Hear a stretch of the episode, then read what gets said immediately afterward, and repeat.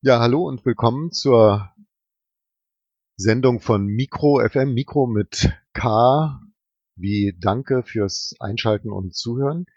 Wir haben heute wieder eine Sendung mit Gästen. Wir, das sind Elektra und ich. Und wir haben heute die Luzi und den Theo, die beide in der jungen GEW sind. Und das Thema ist im weitesten Sinne Bildung. Äh, hallo Luzi, hallo Theo. Hallo, vielen Dank, dass wir da sein dürfen. Ja, von meiner Seite auch hallo. Schön, dass ihr dabei seid. Also auch willkommen von mir. Ja, Vielen wird die GEW ein Begriff sein, aber es gibt ja seit einiger Zeit auch die junge GEW. Was hat es damit auf sich? Ja, im Grunde sind wir ein Zusammenschluss von kritischen Bildungsarbeiterinnen, also von Menschen, die in dem Bildungsbereich arbeiten. Und bei uns organisieren sich Studierende und Referendarinnen, äh, Lehrerinnen, Promovierende, Beschäftigte im Hochschulbetrieb und auch in der außerschulischen Bildung, dann auch Erzieherinnen wie Luzi und auch Sozialpädagogen. Also kurzum, man könnte sagen, alle, die im Bildungswesen beschäftigt sind, ja, können zu uns kommen oder Teil der jungen GEW werden. Allerdings gibt es eine Altersgrenze und die liegt bei 35. Wir tauschen uns aus über viele politische Themen, aber natürlich mit dem Fokus auf Bildung oder ja, den Bildungsbereich und arbeiten in der Gewerkschaft so gut es geht mit und probieren da unsere Akzente zu setzen und uns auch immer mal wieder gegen die alte GEW durchzusetzen und auch ja einen Fokus auf uns junge Menschen im Betrieb oder in den Betrieben, in den Einrichtungen zu setzen. Luzi, du bist als Erzieherin, gehörst du in der GEW, denke ich mal, zu einer, zu einer Minderheit oder zu einer, wie ja viele öfter kritisieren, zu einer innerhalb der GEW zu wenig beachteten oder repräsentierten Minderheit, wenn ich so sagen darf. Ist das in der jungen GEW anders? Ich muss dazu sagen, ich bin auch Studentin. Ich studiere gerade noch im Master, bin aber auch als Erzieherin tätig und in der jungen GEW sind auch andere ErzieherInnen organisiert und eben, wie Theo auch schon meinte, Menschen im sozialpädagogischen Bereich. Aber wir gehören nicht zu der überwiegenden Mehrheit, das stimmt. Ich meinte damit nur, dass es ja immer wieder eine Kritik an der traditionellen GEW oder wie ihr gerade gesagt habt, alten GEW gab oder gibt, dass sie nämlich eine Lehrer- und Lehrerinnengewerkschaft ist und dass eben andere Bereiche, Leute, die an den Unis arbeiten oder die im Erziehungsbereich, in Kitas oder in äh, oder überhaupt im sozialpädagogischen Bereich, dass die auch wenig vertreten oder deren Interessen zu wenig vertreten werden. Ähm, ist das ein Anspruch von euch als junge GEW, dass die Interessenvertretung da anders wahrzunehmen? Ja, würde ich schon sagen. Also wir sind da gerade sehr stark dabei, eben auch Kita mitzudenken bei allen Forderungen, die wir aufstellen, bei Aktionen, bei denen wir uns beteiligen, weil wir halt der Meinung sind, dass halt mit einer guten Kita auch eine gute Schule gelingen kann und das aber mitgedacht werden muss. Und es schon, also ich die Wahrnehmung habe, dass teilweise bei den Forderungen, die von der GEW aufgestellt werden, die Schule über präsentiert ist in ihren ähm, Bedürfnissen und die Kita da schon manchmal hinten runterfällt. Und ja, uns ist es ein großes Anliegen, das zusammenzudenken. Ich kann natürlich nicht für die alte GEW reden, aber ich habe auch das Gefühl, dass sich auch bei den Älteren ein bisschen was tut. Also der Vorteil ist in der jungen GEW, dass wir einen Platz und nicht nur Mitspracherecht, sondern auch Stimmrecht in allen Gremien haben. Und so sitze ich auch im Landesvorstand oder in anderen Gremien. Und was das Organizing, also die Organisierung von Angestellten außerhalb der Schule betrifft, ist die GW meines Erachtens auf einem relativ guten Weg.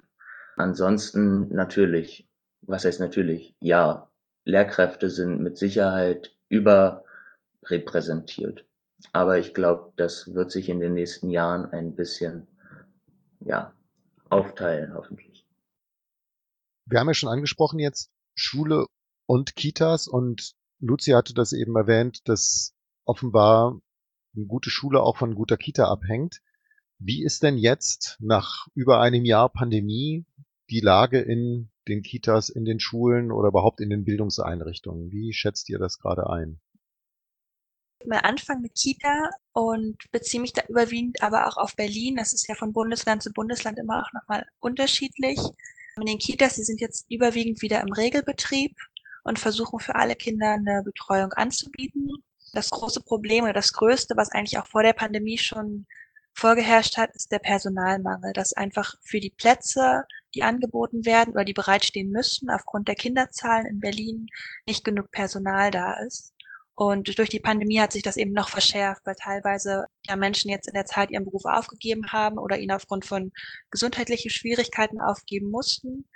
Und viele einfach mit ihren Kräften gerade auch ziemlich am Ende sind, weil sie durch die Beschlüsse und Anordnungen der Regierung in Zeiten der Pandemie total gebeutelt sind, weil vieles sehr kurzfristig von oben beschlossen wurde und dann in der Praxis umgesetzt werden musste, sich viele sehr alleingelassen gefühlt haben damit und das bei vielen eben auch zu sehr großem Frust geführt hat und zu erhöhtem Stress.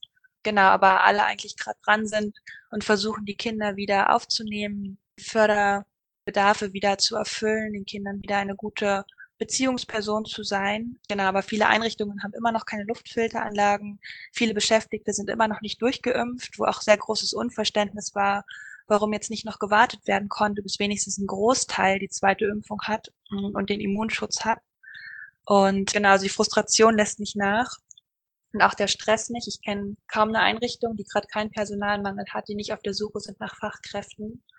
Und auf der anderen Seite versuchen natürlich Fachkräfte für die Kinder ihr Bestes zu geben, weil viele führen den Beruf ja eben aus, aus Interesse für das Kindeswohl und ähm, sehen natürlich auch die Engpässe, die jetzt durch die Pandemie entstanden sind oder sehen die Risiken, die mit dem Lockdown einhergegangen sind, dass viele Kinder zu Hause halt vielleicht nicht die Förderung erhalten haben, die sie eigentlich brauchen, dass es vermehrt zu Kinderschutzfällen gekommen ist und sind da, glaube ich, in diesem Zwiespalt zwischen Sie sehen die Notwendigkeit, da zu sein und alles zu geben und auf der anderen Seite aber der Frustration mit dem Umgang der Regierung mit ihnen. Und ähm, das zieht gerade sehr an den Kräften. Und genau, also es sind, glaube ich, sehr, sehr viele froh, dass die Kinder wieder kommen können zum Wohle des Kindes, aber auf der anderen Seite eben auch sehr unzufrieden mit ihren Arbeitsbedingungen generell. Das ist jetzt soweit für die Kitas eine Darstellung. Ist die weitgehend so, wie du das auch für die Schulen beschreiben würdest, Theo? Ich glaube ähnlich. Und ich glaube, das ist auch das, was dieser verbindende Moment zwischen den sozialpädagogischen, dem Kita-Bereich und auch der Schule ist. Wir Menschen, die, glaube ich, in diesem Bereich arbeiten, sind natürlich auch am Kindeswohl orientiert. Also wir haben, denken immer oder sollten es immer die Interessen und die Bedürfnisse der Kinder mitdenken. Und ansonsten, glaube ich, tut man sich das eher nicht an. Und das ist auch so was Besonderes möglicherweise einer GEW oder auch einer Bildungsgewerkschaft, dass wir das auch innerhalb der Gewerkschaft probieren mitzudenken. Uns wird es häufiger auch vorgehalten, auch nach einem Jahr Pandemie, dass wir auch als Gewerkschaft oder als Angestellte nicht das Kindeswohl im Blick hätten und also von manchen Medien. Erst letztens habe ich einen Artikel dazu gelesen, wo gesagt wird, Lehrkräfte sind faul und möchten nicht, dass die Schulen wieder geöffnet werden, weil sie die sich so sehr an die halben Klassen gewöhnt haben. Und das ist ja nun mal totaler Quatsch. Also wir probieren auch abzuwiegen zwischen Kindeswohl und Kinderrechten auf der einen Seite und auch Arbeitsschutz. Also ich glaube, da die Pandemie hat da ziemlich viel zutage gebracht und man hat immer wieder schrecklicherweise gehört, dass es, dass es ja an den Lehrkräften oder den Menschen im Betrieb liegen würde, dass es den Kindern schlecht geht. Und ich glaube, dem ist nicht so. Das glaube ich ehrlich gesagt auch nicht. Ich habe den Eindruck, es gibt einen Bereich, in dem es doch große Ähnlichkeiten und Überschneidungen gibt zu dem, was im Bildungsbereich läuft, und das ist im Bereich der Pflege und der Krankenversorgung. Wo ja auch die Pflegerinnen und die Menschen, die in den Krankenhäusern arbeiten, auch das Patientenwohl so im Blick haben, wie Menschen, die im Bildungsbereich arbeiten, das Kindeswohl im Blick haben. Nur, dass offenbar in der Öffentlichkeit da ein anderes Bild vermittelt wird, während irgendwie ziemlich klar sein sollte, dass die Menschen, die in der Pflege arbeiten, wirklich das Wohl der Patientinnen und Patienten im Blick haben, ist es nicht in der Öffentlichkeit so vermittelt, dass das Kindeswohl für pädagogische Arbeit im weitesten Sinne an erster Stelle steht. Ja, auf jeden Fall. Also ich sehe da auch Parallelen. Nur als jemand in der Gewerkschaft würde ich halt auch sagen, und das würde ich auch den Menschen in der in Pflegeberufen sagen, wenn die Pflegekraft krank ist oder die Pflegekraft überlastet ist, wird es nicht nur zu Lasten der Pflegekraft sein, sondern wird früher oder später auch in einer schlechten Pflege enden. Und so ist es auch in der Bildung. Also eine überlastete Lehrkraft oder eine komplett überlastete Erzieherin ist natürlich in erster Linie auch äh, für sich persönlich überlastet. Da muss man sich nur mal angucken, wie viele von uns einen Burnout bekommen aber es geht auch zu Lasten der Bildung oder de, des Kindeswohls, weil man kann diese beiden Dinge nicht voneinander getrennt betrachten und wenn man sich halt, ja, wenn halt manche behaupten, es müsste getrennt betrachtet, das eine steht über dem anderen, dann halte ich das für fatal oder spalterisch, weil Kindeswohl und das Wohl der Angestellten hängt unmittelbar zusammen. Also das lässt sich nicht voneinander trennen.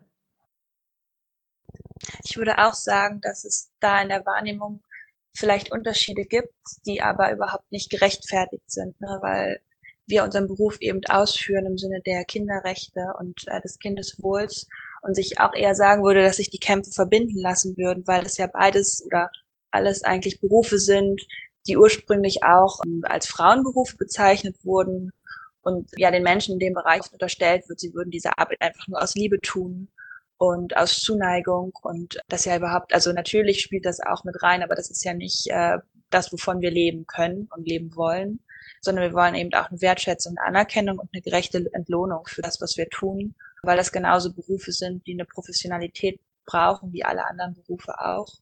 Und dabei unsere Verantwortung, die wir tragen, ja noch um ein Vielfaches höher ist, weil wir eben mit Menschenleben zu tun haben. Und ich würde da Theo zustimmen, dass wir uns von sowas nicht spalten lassen sollten, sondern eher gucken sollten, wo sind unsere Gemeinsamkeiten und dann versuchen sollten, das miteinander zu verbinden.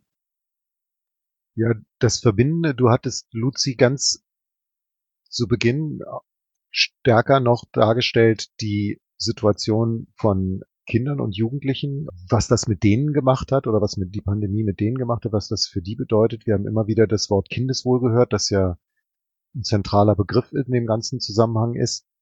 Wo seht ihr da die größten Gefährdungen, die durch die Pandemie äh, geschehen sind? Also inwiefern hat die Pandemie das Kindeswohl beeinträchtigt? Also ich würde vielleicht eher mal für die kleineren, für die jüngeren Kinder sprechen. Ich glaube, dass es sich da zur Jugend auch nochmal stark unterscheidet, weil die Bedürfnisse in der Entwicklung da sehr unterschiedlich sind. Aber bei den jungen Kindern es ist auf alle Fälle die Interaktion auch mit anderen Kindern, der soziale Kontakt und auch die soziale äh, Förderung sowie die Sprachförderung, die bei vielen Kindern auf der Strecke geblieben ist. Und auch sowas ganz Banales wie gesunde Ernährung, weil viele Kinder halt in der Einrichtung regelmäßig Mahlzeiten bekommen, auch gesunde und ausgewogene Mahlzeiten. Und die bei vielen Familien jetzt weggefallen ist, auch aus finanziellen Gründen. Und auf der anderen Seite auch ja einfach das Spiel mit dem Kind, der Beziehungsaufbau, das sind alles Förderungen für die kognitive Entwicklung, die im weiteren Lebensverlauf für die Kinder unglaublich wichtig sind. Und es gibt halt auch Entwicklungsfenster, ne, wo die Kinder am empfänglichsten sind für bestimmte Entwicklungsschritte, die dann teilweise nicht aufgegriffen werden können, wenn die Kinder in der Zeit keine Einrichtung hm, betreten durften oder betreten konnten. Und auf der anderen Seite muss man auch mitdenken, dass es auch Kinder gibt mit Vorerkrankungen, die genauso wie alle anderen Kinder auch ein Recht auf Bildung haben, dem aber halt teilweise nicht nachkommen konnten, weil die Notbetreuungsgruppen so groß waren, dass das Risiko halt für sie viel zu groß gewesen wäre, dort zu sein und sie deswegen zurückstecken mussten.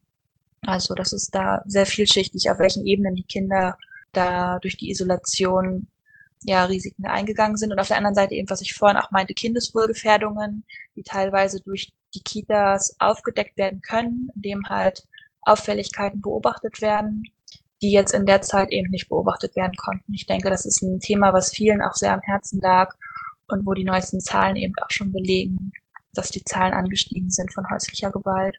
Ein Bereich, in dem es immer wieder diese Entwicklungsfenster gibt, ist ja die sprachliche Entwicklung. Ich habe jetzt selber bei älteren äh, Kindern, also bei Jugendlichen, habe ich teilweise schon äh, gemerkt, wie nach diesem, ja, Entschuldigung, ich muss das jetzt mal werten, nach diesem idiotischen Lockdown Light, der ja ewig gedauert hat, dass aber nach diesen mehreren Monaten des, der Schulschließung bei einer Reihe von Jugendlichen, die einen nicht deutschen Hintergrund haben und wo zu Hause nicht Deutsch gesprochen wird, es in der aktiven Sprache, teilweise aber auch in der passiven Sprache, sozusagen Rückentwicklung gegeben hat. Ich denke schon, dass es aufgeholt werden kann, aber das braucht halt einen richtig guten Personalschlüssel, dass die Kinder die Förderung bekommen, die sie auch brauchen und es nicht nur eine Aufbewahrung ist. Also ich würde nicht sagen, dass jetzt Hopfen und Malz verloren ist, aber die Bedingungen, die Rahmenbedingungen müssen sich einfach radikal ändern in der frühkindlichen Betreuung damit eben die Defizite, die jetzt entstanden sind, auch aufgeholt werden können. Da es ja, also wenn man jetzt in diesen Entwicklungsfenstern denkt, dann einfach äh, schwieriger ist, Dinge aufzuholen oder intensivere Zusammenarbeit benötigt. Genau, und wir dafür einfach einen Personalschlüssel bräuchten, der es erlaubt, sich auch mal mit den Kindern in Ruhe hinzusetzen und zu unterhalten, über Bücher zu sprechen und ja, in diese Interaktion zu gehen. Und ich glaube, dafür ist auch die junge GEW ganz interessant, weil ich natürlich dadurch auch über mein Kollegium hinaus mit Lehrkräften an anderen Schulen rede und man sieht, dass die Entwicklung, auch was die digitale Ausstattung betrifft, sowohl bei den Schülerinnen als auch bei den Lehrkräften doch schon von Schule zu Schule sehr unterschiedlich ist. Und meiner, bei meiner Schule sind eigentlich alle Schülerinnen mehr oder weniger dann gut ausgestattet gewesen, entweder von zu Hause oder haben relativ fix Endgeräte bekommen. Aber es gibt auch eine ganze Reihe von Schulen und das sind meistens jene, die keine Gymnasien sind, also in Berlin die IS an denen es überhaupt nicht so der Fall ist. Und ich glaube, dass sich dort die ja, Unterschiede auch an ja, den Schichten, Klassen, an dem Einkommen, dem Bildungsstand der Eltern auch ablesen lässt. Also wenn nur ein Viertel der Kinder aus Nicht-Akademiker-Familien ähm, eine Hochschulberechtigung bekommen, dann sind es meistens auch jene, die am meisten unter der Pandemie gelitten haben. Also es sind meistens die Schülerinnen und Schüler, die am wenigsten bekommen haben, die ohnehin schon am wenigsten haben. Also ich glaube, die Pandemie ist dort ein, ja, ein Treiber, ein Katalysator der, der Ungleichbehandlung oder der Ungleichheit innerhalb des Bildungswesens. Also das ist auf jeden Fall eine hohe Belastung für das Kindeswohl, würde ich sagen. Also die soziale Herkunft, ne? wo ja seit Pisa spätestens, also ungefähr 2003 war, glaube ich, der Pisa-Schock. Das ist also seit fast 20 Jahren eigentlich klar, dass der Skandal in der Bundesrepublik eben darin besteht, dass die Bildungserfolge von Kindern und Jugendlichen in extremem Maße von den Bildungshintergründen der Elternhäuser abhängen. Und das ist in Deutschland in einem Maße ausgeprägt wie in kaum einem anderen OECD-Land. Ja, das heißt, diese, das siehst du verstärkt. Auf jeden Fall. Also ich denke, das hat die Pandemie nicht nur nochmal zutage gefördert, sondern auch ja, verstärkt, weil eben bestimmte materielle Voraussetzungen gegeben sein müssen, um überhaupt an einem Unterricht, wie er im letzten Jahr stattgefunden hat, teilnehmen zu können.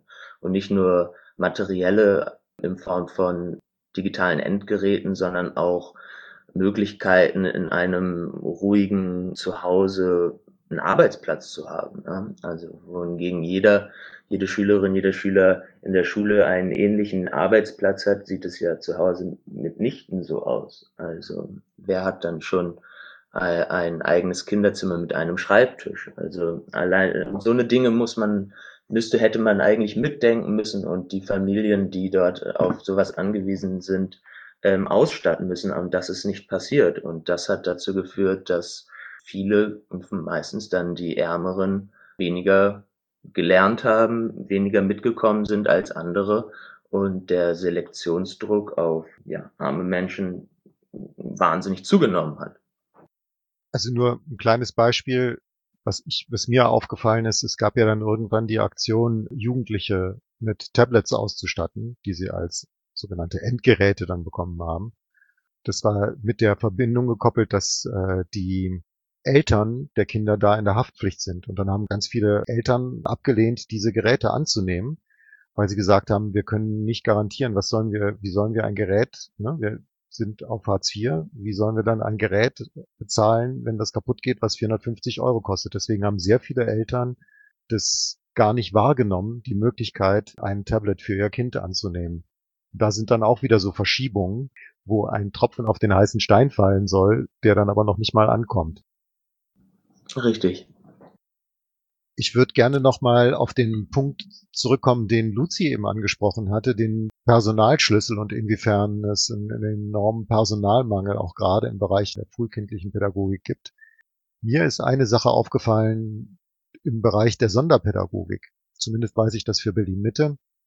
Ich glaube, dass das in anderen Bezirken aber nicht anders ist, dass es einen eklatanten Mangel an Sonderpädagoginnen und Sonderpädagogen in den Grundschulen gibt, was dazu führt, dass in der Grundschule viel zu wenig erkannt wird, wann Kinder einen sogenannten sonderpädagogischen Förderbedarf haben, also wo es systematische Lernschwächen gibt oder wo es äh, Probleme in der Sprachentwicklung gibt, manchmal auch in der motorischen Entwicklung und dergleichen. Und da gibt es also in der Grundschule systematisch viel zu wenige, also ich glaube Faktor 10, ja, es sind irgendwie äh, nur in Mitte ist es, glaube ich, so extrem, da ist, glaube ich, nur eine von zehn Stellen im sonderpädagogischen Bereich besetzt in den Grundschulen. Und das führt dazu, dass ein, ganz viele Kinder eine Grundschulentwicklung durchmachen, die dann erst in der siebten oder manchmal auch erst in der achten Klasse, wo dann festgestellt wird, Moment mal, die haben ja einen sonderpädagogischen Förderbedarf. Das heißt, da sind ganze Bildungskarrieren an die Wand gegangen. Seht ihr, dass da Pandemie auch nochmal eine besondere Rolle gespielt hat oder seht ihr das in einem anderen Kontext?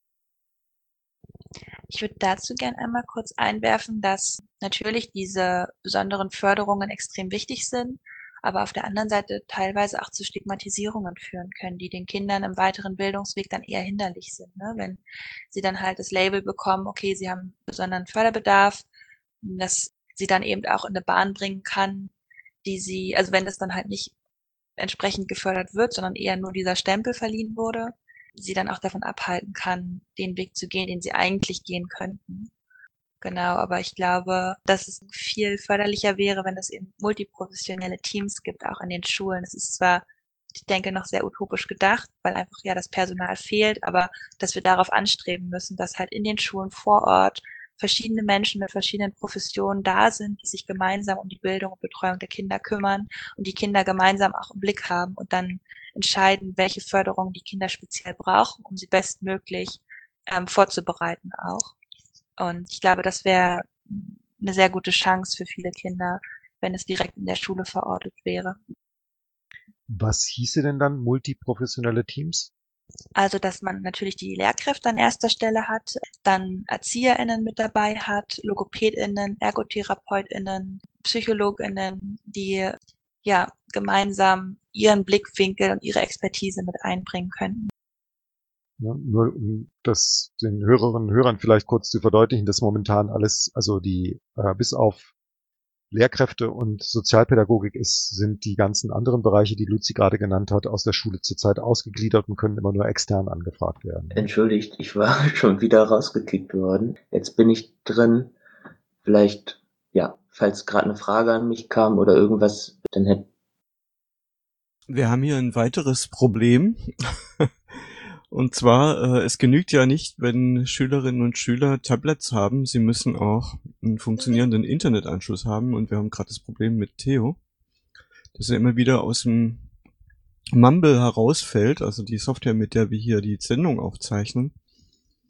Und ähm, ja, so es ist wirklich schwierig. So, jetzt bin ich wieder da. Und jetzt wisst ihr auch mal, wie ungefähr so ein Salzhaar, ein schulisch angeleitetes Lernen von zu Hause aussieht. Dann haben nicht nur die Schülerinnen und Schüler kein Internet, sondern auch wir Lehrkräfte haben keinen richtigen Internetanschluss. Und so funktioniert natürlich dann auch kein richtig guter Unterricht von zu Hause. Aber ich glaube, ich bin jetzt wieder da.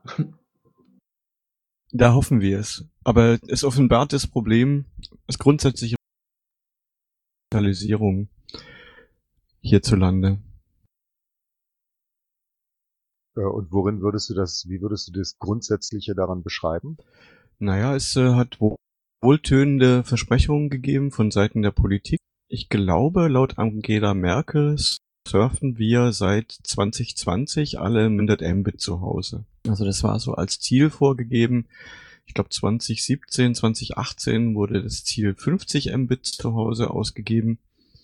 Und tatsächlich ist es so, dass äh, Deutschland innerhalb Europas eins der Schlusslichter bei der Digitalisierung, also bei den Breitbandanschlüssen konkret ist. Also da gibt es die Firma Akamai, die macht so einen Atlas, das State of the Internet. Und ich glaube, mein letzter Stand, den ich nachgeguckt habe, war Platz 23 von allen Ländern in Europa. Ja, das wundert mich ehrlich gesagt nicht besonders. Also ich glaube, es haben knapp die Hälfte der Schulen in Deutschland überhaupt einen Internetanschluss und ich glaube, ähnlich viele Schulen, vielleicht ein bisschen drüber, innerhalb des letzten Jahres haben eine ausreichend digitale Ausstattung. Das heißt, es gibt noch immer 15.000 Schulen, die überhaupt gar keine digitale Ausstattung haben und das nach fast einem Jahr Homeschooling oder Salzhaar oder schulisch angeleitet Lernen von zu Hause. Also das wundert mich nicht, dass wir dort ein Schlusslicht sind ja, nicht direkt ein schulisches Problem, sondern nur indirekt. Es trifft die ganze Gesellschaft und natürlich jetzt äh, den Bildungsbereich besonders. Ja, wobei da eine, eine Bildungsverwaltung dazukommt, die auch in puncto Digitalisierung auch offenbar überhaupt keine Konzepte hat. Ne?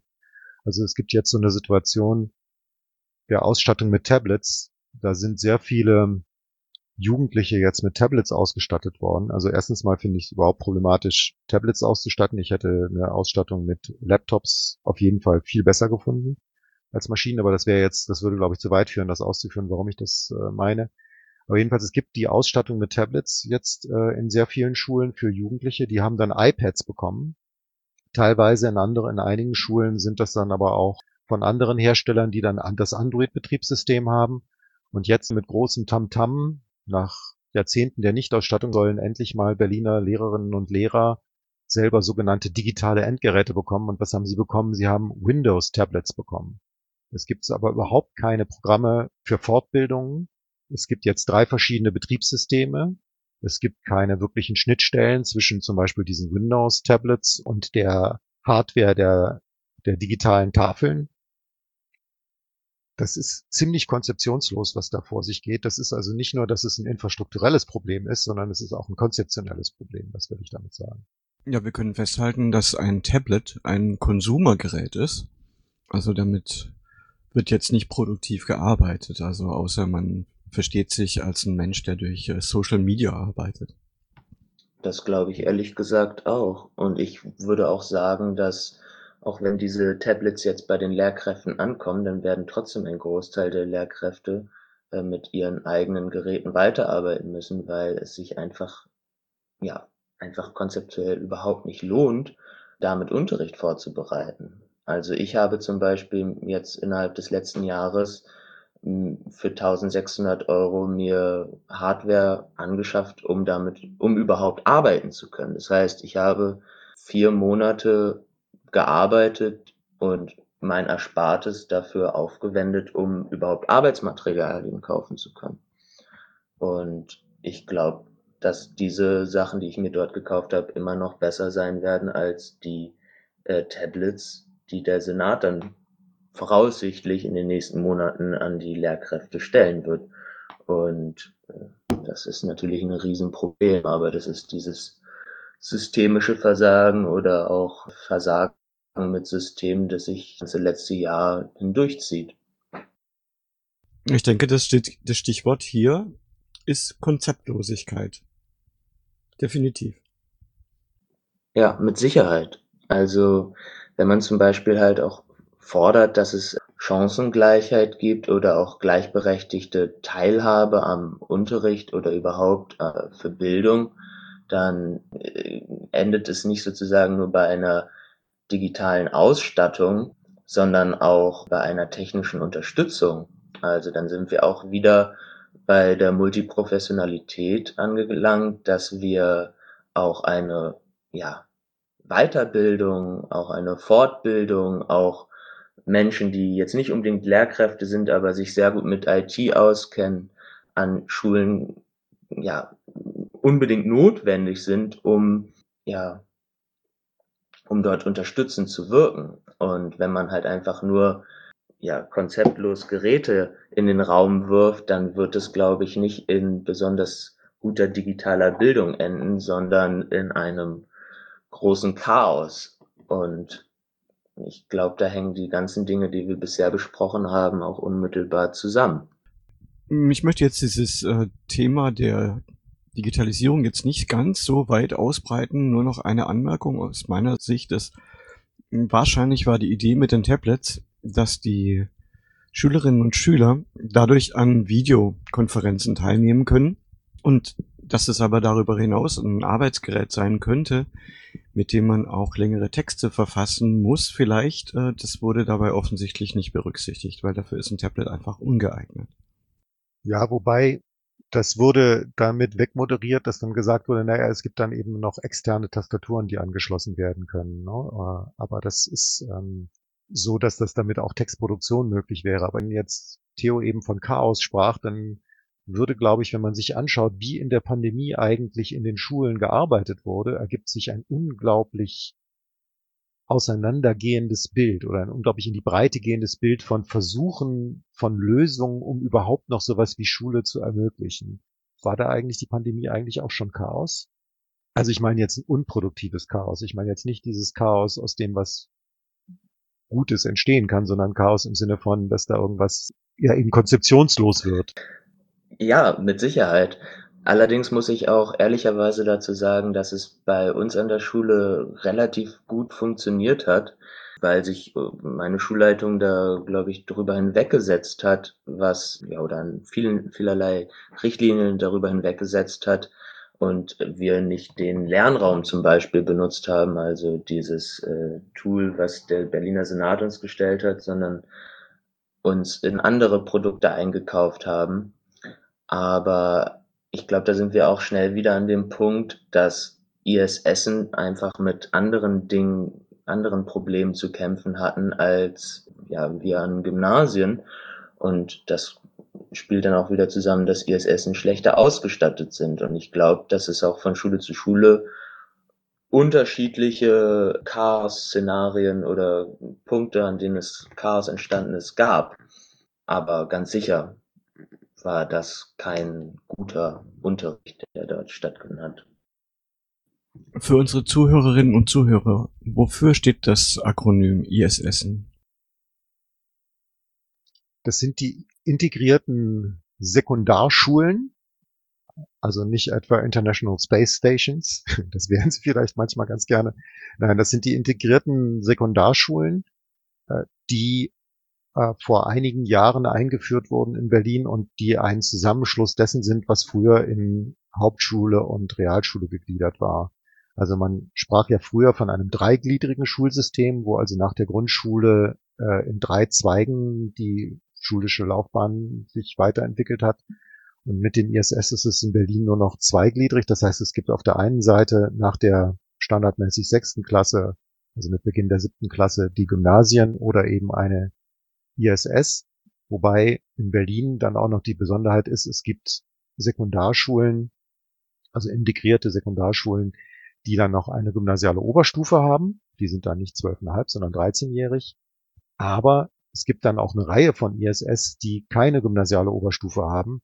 Und damit gibt es eine weitere Verzerrung oder auch oftmals damit einhergehend ja eine weitere soziale Segregation. Ich glaube, das ist auch nochmal so ein Punkt, auf den ich gerne nochmal eingehen würde, weil Theo, du das jetzt schon ein paar Mal angesprochen hast, den systematischen Unterschied von Gymnasien und ISS im Hinblick auf die Ausstattung. Und dass sich das Gymnasien in der Regel deutlich besser dastehen vorhin tauchte das mal so ein bisschen auf, dass ja auch oftmals die Unterstützung der Elternhäuser bei Gymnasien eine andere ist als in ISS. Ähm, und ich sprach dann davon, dass es ja offenbar eine verschiedene, salopp gesagt, Soziologie mhm. gibt dieser beiden Bildungseinrichtungen in Berlin. Ähm, wie siehst du das oder wie seht ihr das, Luzi und Theo? Ich weiß nicht, ob man das so pauschal sagen kann, dass, dass Gymnasien so viel besser dastehen als alle anderen. Also letztes Jahr habe ich zum Beispiel an einem Gymnasium gearbeitet, an dem waren ähm, natürlich auch während der Pandemie schon ein Großteil der Fenster nicht zu öffnen und die waren mit Schrauben zugeschraubt. Also und das war so ein vorstädtisches, gutes, gut bürgerliches Gymnasium, würde ich sagen. Und ich, deswegen meine ich, ich glaube, Schulen haben einfach mit ganz unterschiedlichen Problemen, mit ganz unterschiedlichem Chaos zu kämpfen. Die einen haben bauliche Mängel, was heißt bauliche Mängel, diese fallen beide auseinander oder man kann, man merkt in einer Pandemie, in den Frischluft einfach extrem wichtig ist, dass sowas wie, ja, Fenster nicht funktionieren oder es keine Aufzüge gibt und so weiter und so fort. Und dann gibt es Schulen, an denen halt alles mögliche andere fehlt. Also auch wieder Stichwort multiprofessionelle Teams oder ja, alles Mögliche. Ich habe da leider nicht die Expertise dazu, aber ich glaube schon, dass es halt Unterschiede dahingehend gibt, dass es natürlich an den ISS mehr SchülerInnen sind mit ja nicht so vielen Ressourcen im eigenen Haushalt, was dann natürlich eigentlich durch die Schule ausgeglichen werden müsste oder könnte, ne? Und da auch wieder zum Beispiel ein kleinerer Personalschlüssel, also dass eine Lehrkraft weniger SchülerInnen hat, um dann individueller darauf eingehen zu können, ähm, förderlich wäre, um das auszugleichen. Wo an Gymnasien dann vielleicht die Haushalte der SchülerInnen schon noch mehr die Kapazitäten haben, um auch gerade in der Pandemie Dinge aufzufangen oder allein das, was Theo vorhin auch schon meinte, dass da vielleicht bei mehreren SchülerInnen das häusliche Umfeld so ist, dass sie ihren eigenen Raum haben, ihr eigenes Gerät und man das ja schon auch bedenken müsste dann in den Finanzen, die man da auch reinpumpt. Ne? Also es fließt jetzt eh nicht, genug, würde ich sagen. Da könnte noch mehr gehen. Aber dass man dann ähm, bei Schulen, wo man weiß, die Kinder haben einfach die nicht die gleichen Ressourcen wie andere, dass man da dann mehr mehr locker macht, um das auszugleichen, um dann zu sagen, okay, die kriegen nicht nur ein Tablet, sondern sie kriegen halt auch ein ganzes Endgerät, mit dem man ordentlich Texte schreiben kann oder man hätte sich auch Konzepte überlegen können, wo man sagt, die Schule ist leer, da ist niemand. Man ermöglicht jetzt in minimalen Kleingruppen diesen Kindern für ein paar Stunden die Räume zu nutzen, um einfach in Ruhe ihre Hausaufgaben zu machen, ohne dass vielleicht noch das kleine Geschwisterchen irgendwie auf dem Schoß rumturnt. Und das finde ich auch im Kita-Bereich, also sowohl in der Schule als auch in der Kita, dass es einfach in dieser Pandemie an flexiblen Konzepten gefehlt hat. Also dass Konzepte sowieso Mangelware waren, hatten wir vorhin schon. Aber ich glaube, unter Mitbestimmung der Beschäftigten hätten wir viel bessere Konzepte auf die Beine stellen können, die eben an der Bildung der Kinder orientiert gewesen wären und hätten so Dinge auffangen können, die jetzt halt hinten runtergefallen sind.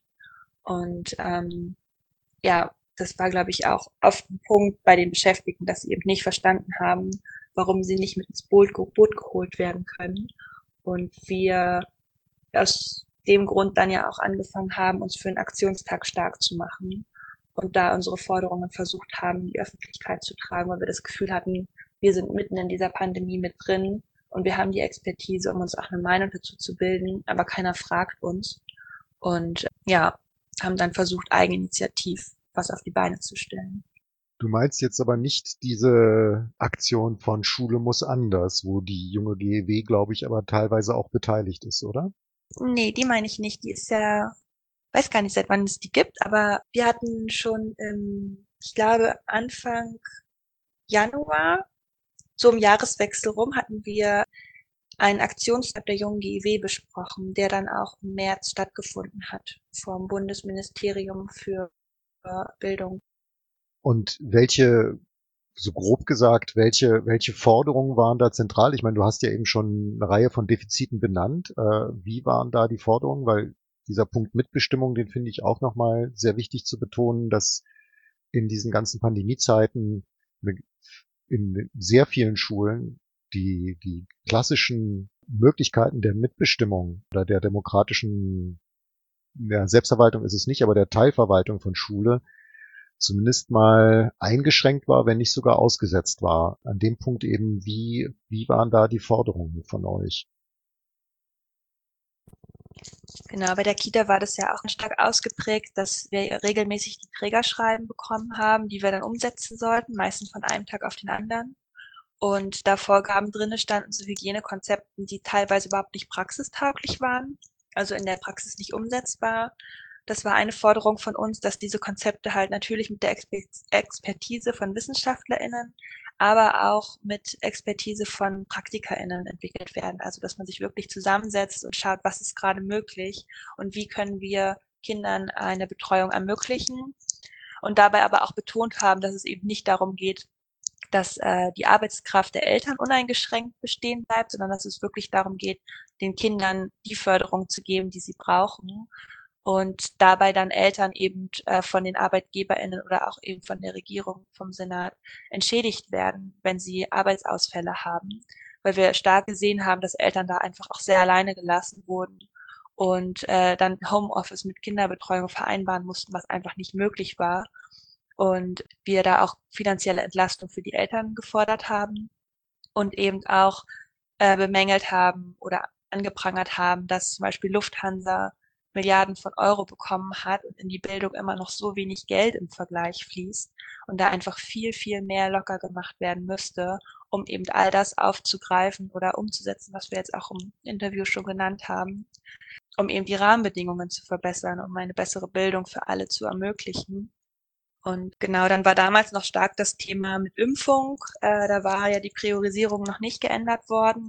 Da hatten wir eben gefordert, dass ähm, Impfangebot gestellt werden muss für pädagogische Fachkräfte und auch, dass Luftfilteranlagen hergestellt und ähm, für die Einrichtungen bereitgestellt werden müssen und dass nicht die Träger dafür aufkommen müssen, sondern dass das Geld eben zum Beispiel durch die Besteuerung von Vermögen bereitgestellt wird.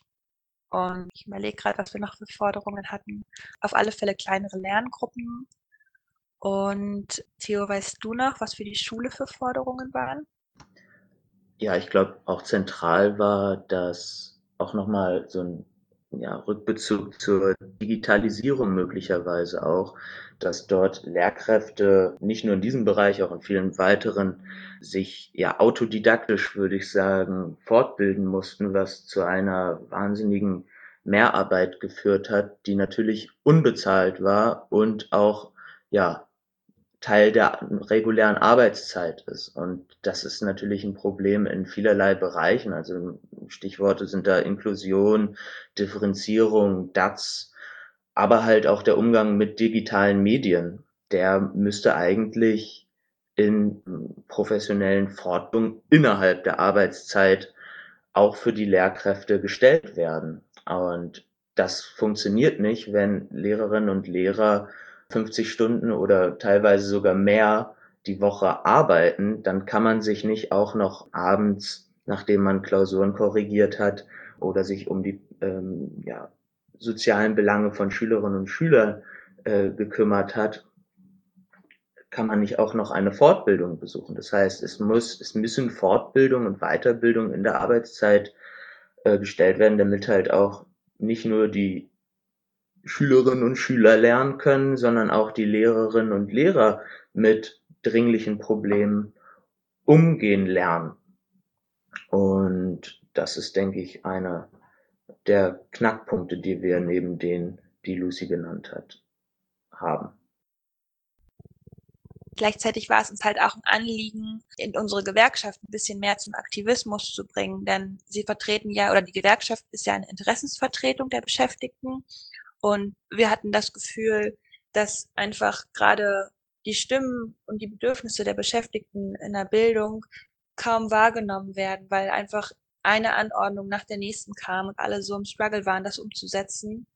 Und ähm, genau, wir hatten das Gefühl, das geht halt einfach gerade unter in der öffentlichen Debatte auch und haben uns deswegen dafür halt auch entschieden, dass wir eine Aktion auf der Straße wollen, weil wir der Meinung sind, dass das eben mehr Druck ausübt auch und einfach präsenter ist für die Öffentlichkeit.